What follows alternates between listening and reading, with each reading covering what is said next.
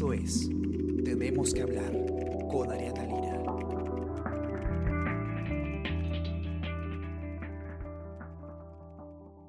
Hola a todos, ¿qué tal? ¿Cómo están? Espero que estén muy bien. Está con ustedes Ariana Lira y hoy tenemos que hablar de todo eh, lo que nos han traído estos 100 días que se cumple hoy de eh, emergencia nacional por el coronavirus.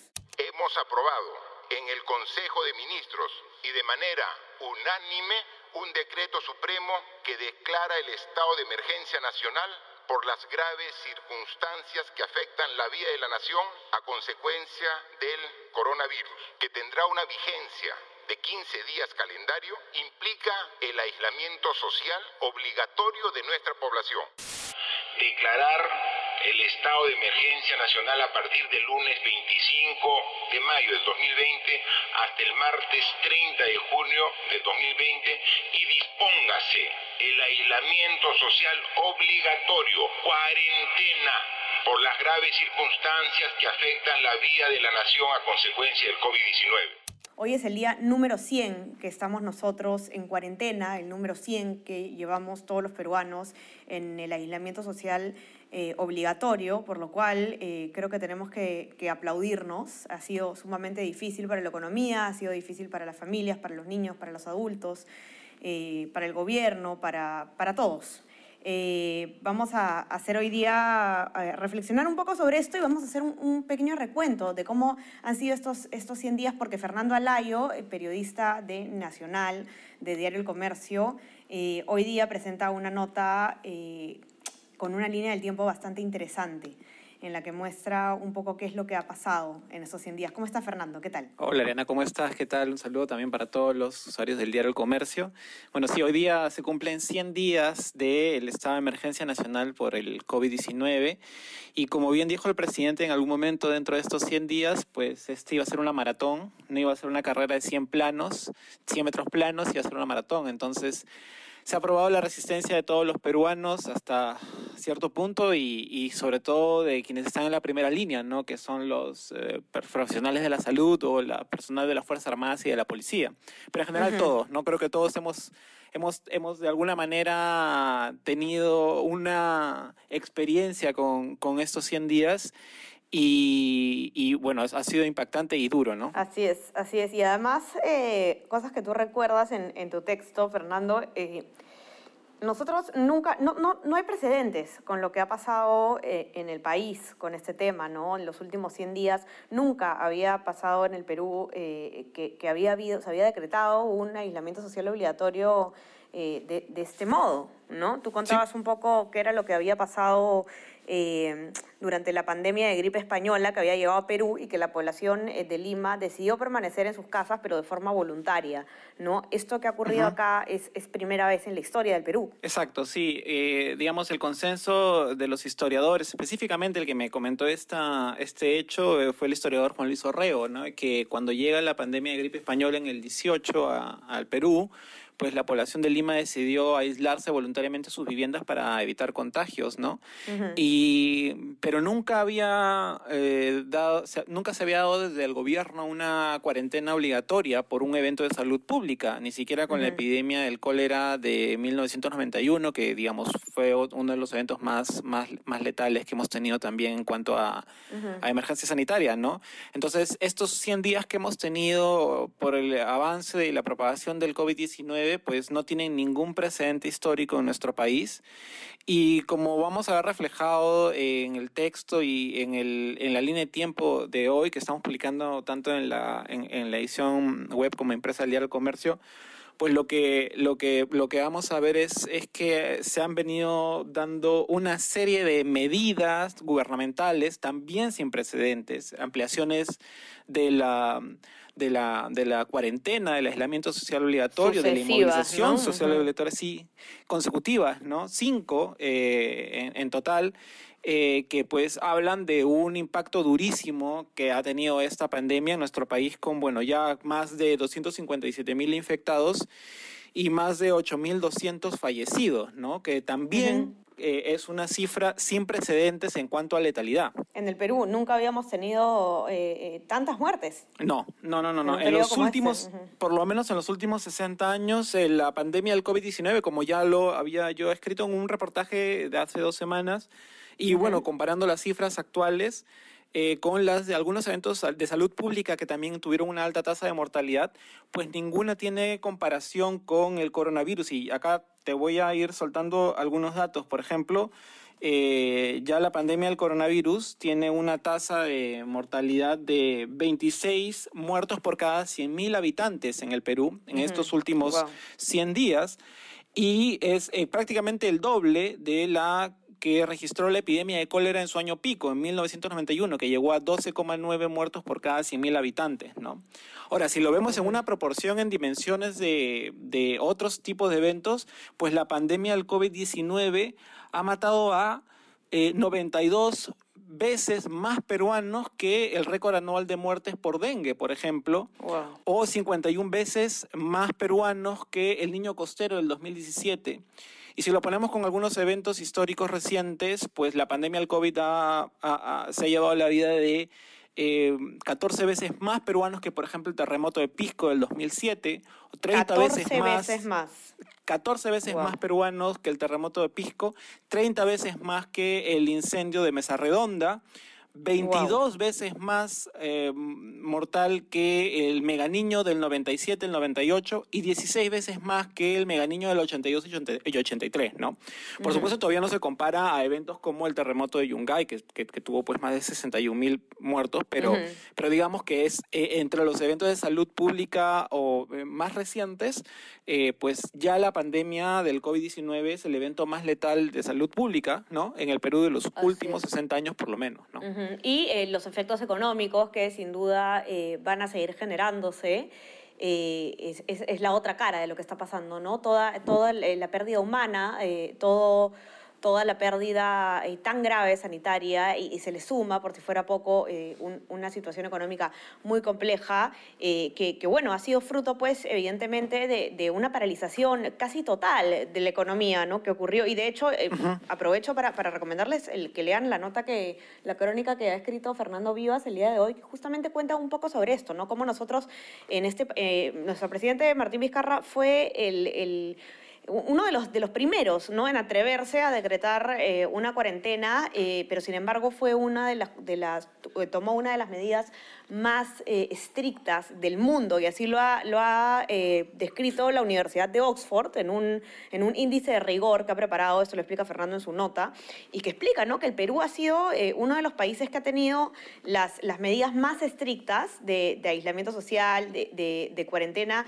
y lamentablemente no los mejores resultados ni de cerca, ¿no? Eh, Esto obviamente tiene muchísimos factores que lo explican, ¿no? Nuestro sistema de salud, pues que venimos arrastrando eh, es paupérrimo hace muchas décadas y mucho más, ¿no? La informalidad, Fernando, imposible eh, en un podcast poder explicar eh, Sí, por qué ha pues. ocurrido lo que ha ocurrido, pero bueno, ya estamos a, a 100 días, ¿no? Exacto. y- Increíble. Y, y- y lo, que, lo que sí tenemos en claro son los hechos, ¿no? Los el registro de las cuestiones eh, del, del impacto que ha tenido el COVID-19 en nuestro país, ¿no? Cuando hablamos, eh, evidentemente hablamos de una de las cuarentenas más estrictas, más duras, más restrictivas del mundo. Incluso estuvo en el top 5 de, de- de cuarentenas más restrictivas del mundo según, según los sistemas de georreferenciación de Google. Eh, y, y- y también tenemos al mismo tiempo que en los últimos 100 días, pues hemos registrado un promedio de 87 muertes por COVID-19, ¿no?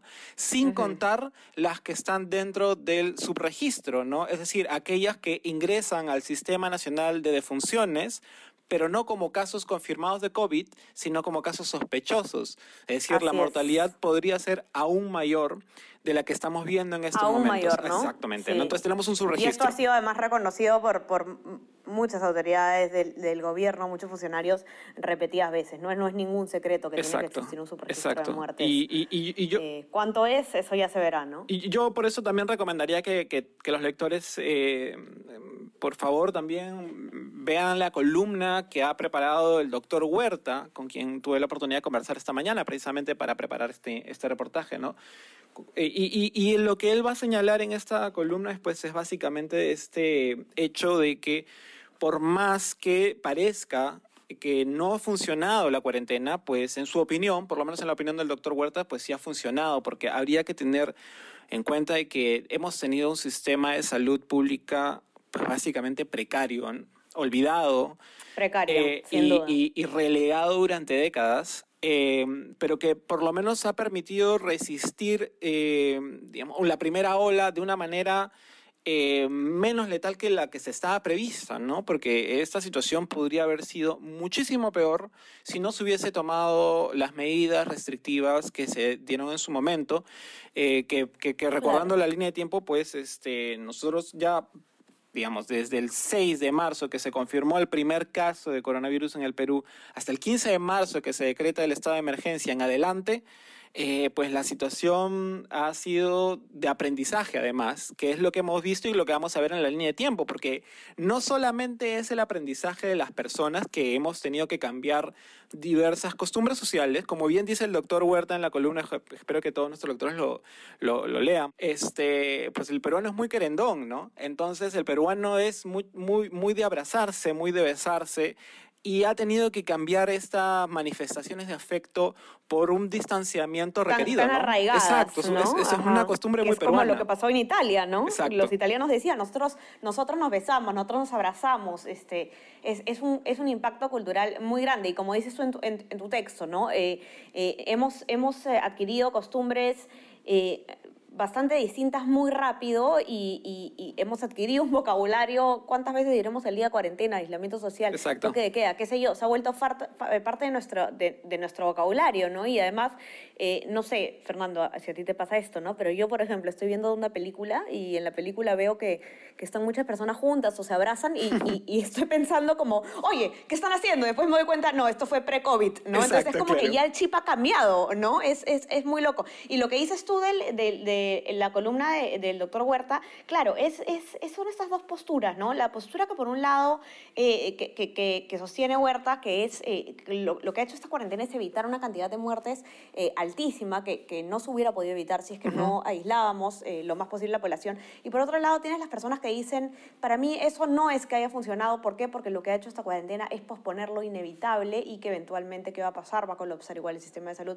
Mira, son dos maneras, eh, hay muchas maneras además eh, Exacto. de verlo. Eh, es, es cierto, ¿no? De todas maneras, eh, hubiera habido muchas más muertes, muchísimas más muertes, incalculablemente más, eh, no sabemos cuántas, pero sin duda los efectos están aún por verse, ¿no? Y ya se sabrá recién en años, en meses, en, en quién sabe cuánto tiempo, eh, cuál, fue, cuál, cuál, cuál fue la medida correcta, ¿no? Exacto. En los países que no decretaron cuarentena, los países que sí lo hicieron, estamos, eh, re- en realidad estamos ensayando, ¿no? Exacto. A nivel mundial estamos ensayando. Y, y eso es lo que te mencionaba, ¿no? Con este tema de aprendizaje, que es lo que uno, cuando estuve elaborando el día a día de la- de- de- del estado de emergencia, desde el 1 hasta el 100, con cada una de las decisiones que se tomaron, lo que, uno, lo, lo que yo me he dado cuenta y lo que creo, espero que los lectores del comercio también se den cuenta es que esto no solamente es una, no solamente ha sido un aprendizaje de la ciudadanía, sino ha sido un aprendizaje del propio gobierno, ¿no? Esta es una enfermedad nueva y aquí y en cualquier país del mundo se está aprendiendo y corrigiendo en el camino. Y hay que entender eso. No es improvisación,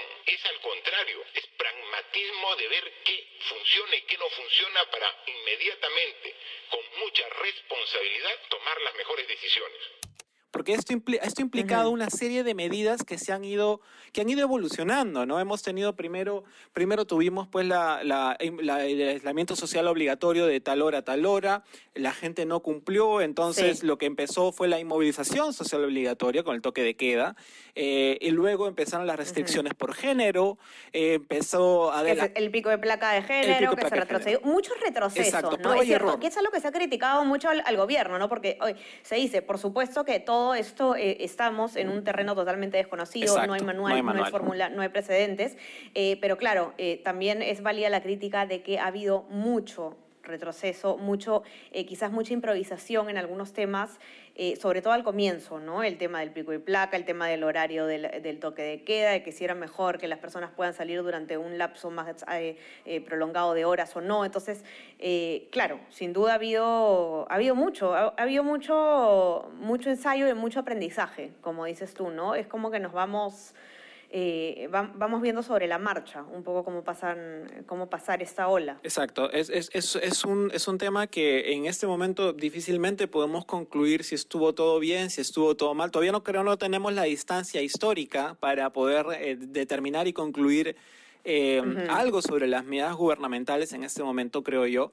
Eh, porque si, miramos en el, si nos miramos en el espejo de los países que supuestamente han tenido un manejo ejemplar, ayer, ayer nomás eh, Corea del Sur anunció que había detectado un, un nuevo rebrote mortal luego de haber eh, reactivado sus actividades productivas, ¿no? Lo mismo pasó con Chile cuando reactivó un rebrote. Entonces, lo que coinciden los especialistas es que evidentemente la economía se tiene que abrir porque no puede tampoco sostenerse un sistema sanitario con la exigencia que se requiere para esta pandemia sin recursos eh, para el Estado, ¿no? Pero al mismo tiempo se sabe que esto evidentemente va a generar olas de contagio que quizás no sean tan letales como la primera que hemos tenido que pasar en estos 100 días, pero que el Estado ya debería tener el expertise con estos 100 días para poder Sí. manejarlas, ¿no? Y aquí es donde viene y entra a tallar Y- la vigilancia epidemiológica, el rastreo de contactos y toda la serie de medidas para mantener el, al virus en una contención, en un cerco epidemiológico, que es como lo mencionan los especialistas, ¿no?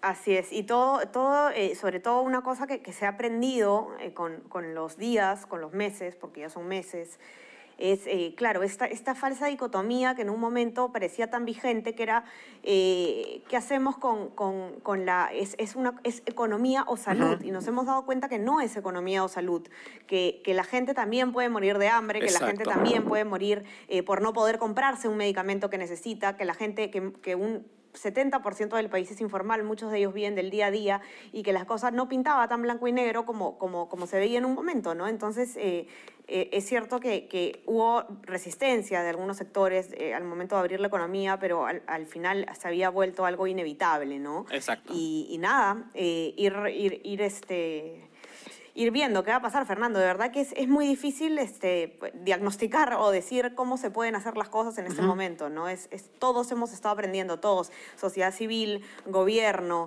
eh, los profesionales de la salud, es, es un aprendizaje constante. Yo quería revisar un poco tu, tu línea de tiempo que está muy Dale, claro. interesante.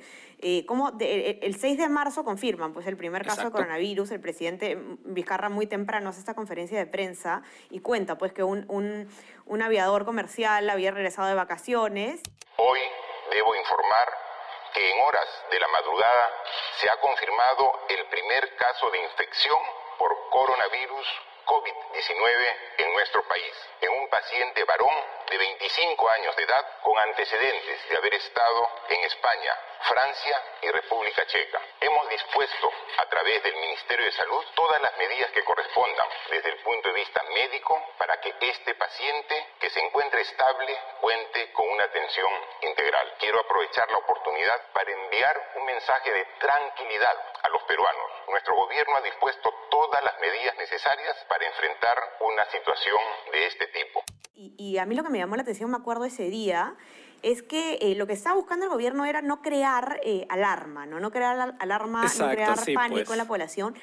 Pero, ah, pero apareció el, el- algo que a mí me llamó mucho la atención es que apa- aparece el presidente sentado en esta conferencia de prensa con la ministra de Salud de aquel entonces, Ulema Tomás, que estaba a un costado, casi ni se le... Nunca la ponchó la cámara, creo que ni cartelito tenía con su nombre, ni micro tenía. Entonces, claro, nosotros vemos al presidente hablando de esto y- y fue, o sea, fue motivo de pánico, ¿no? O sea, la forma en la que se abordó eh, fue Exacto. fuerte, ¿no? Fue eh, una imagen Era, era impactante. impactante ver, eh, ahí la ministra era Elizabeth Nostroza. Y, y, y- Elizabeth Nostroza, perdón, Y, sí. era, claro, era impactante. Se le cuestionó mucho el mensaje, este mensaje porque, claro, en ese momento todavía, eh, pues, el coronavirus se veía como algo todavía muy lejano, que estaba confinado en, en Asia y que no iba a llegar todavía a nuestro país, ¿no? Re- Recuerda, recuerda que hubo incluso esta controversia por una, una joven que en una discoteca dijo que el virus no los atacaba a ellos.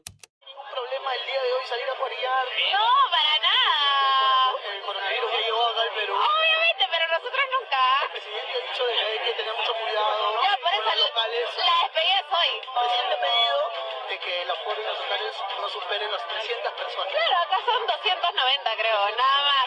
Todo fluye con normalidad. ¿no? Obvio. No hay temor.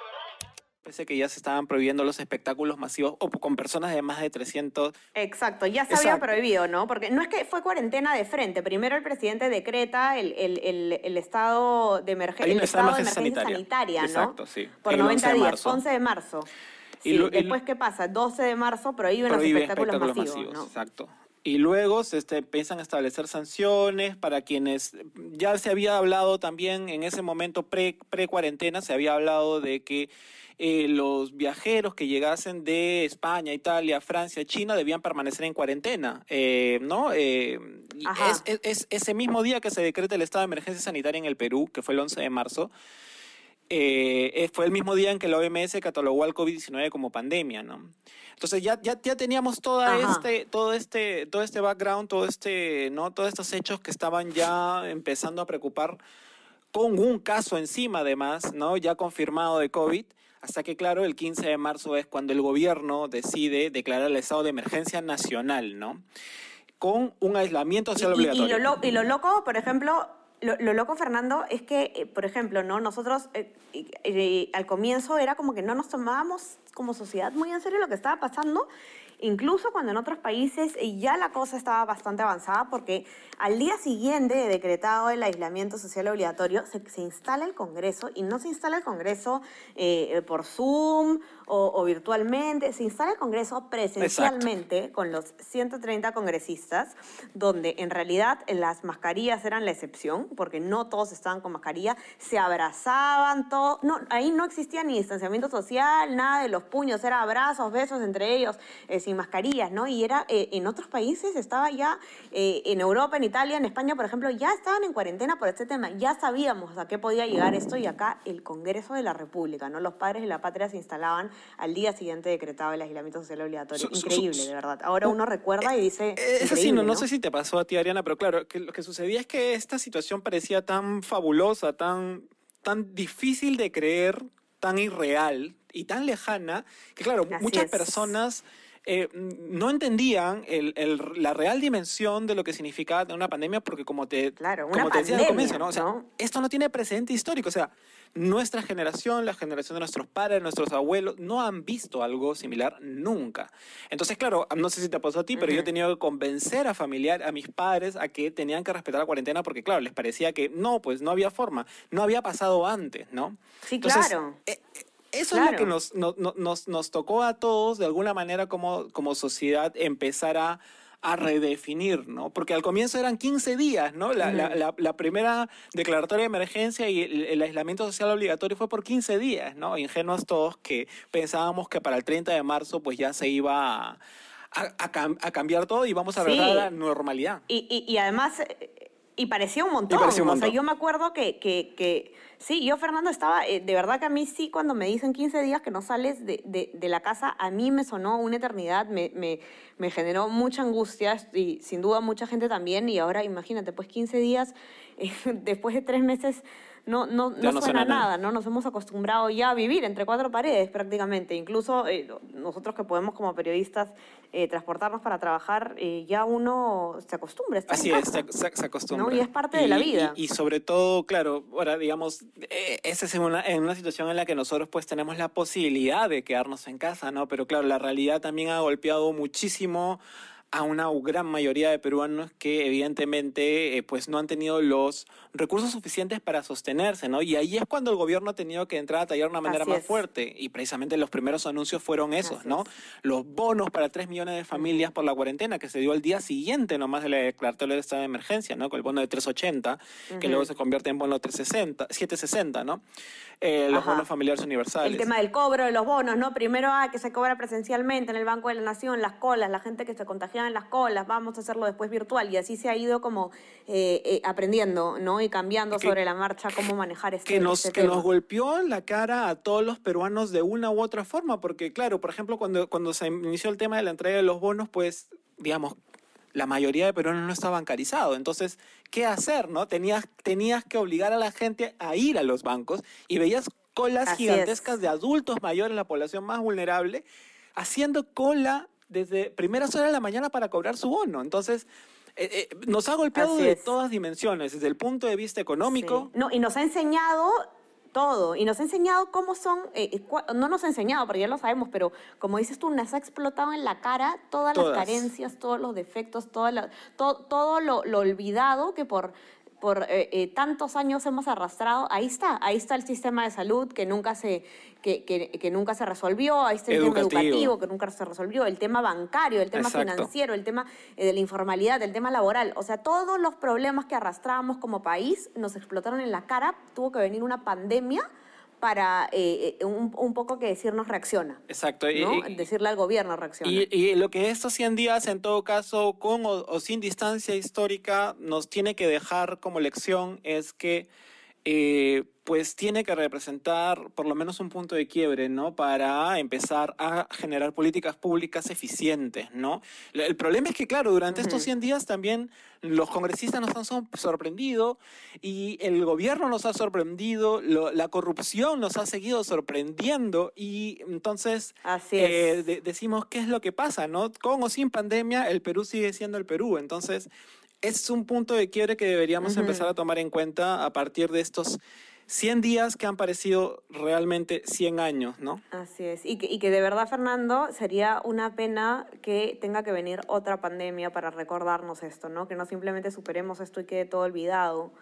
Eh, no se hagan reformas de salud, no se hagan reformas laborales, no se hagan reformas en todos los sentidos, eh, pero sí es, es, es de verdad que es bastante preocupante eh, todo lo que nos ha, nos ha mostrado, ¿no? todas las, las carencias que teníamos con las que de una u otra forma habíamos aprendido a vivir resignados, quejándonos siempre, pero sin, sin que haya ningún cambio eh, eh, fundamental. Acá está, esto es lo que pasó, ¿no? Y bueno, eh, una, cosa, un- una cosa también que yo siempre eh, pienso es eh, Martín Vizcarra, ¿no? Una persona que, que no, quizás nunca pensó que iba a ser presidente, ¿no? Y le tocó, le tocó la ha tenido pandemia, que afrontar este, situaciones críticas, este, digamos, de manera imprevista, porque, bueno, tanto desde el punto de vista político como desde el punto de vista nacional, ¿no? Esta, esta pandemia es, es una cuestión, y lo que hemos visto en estos 100 días es que ha golpeado a todos por igual, pero eh, desde el punto de vista sanitario ha golpeado a, a otros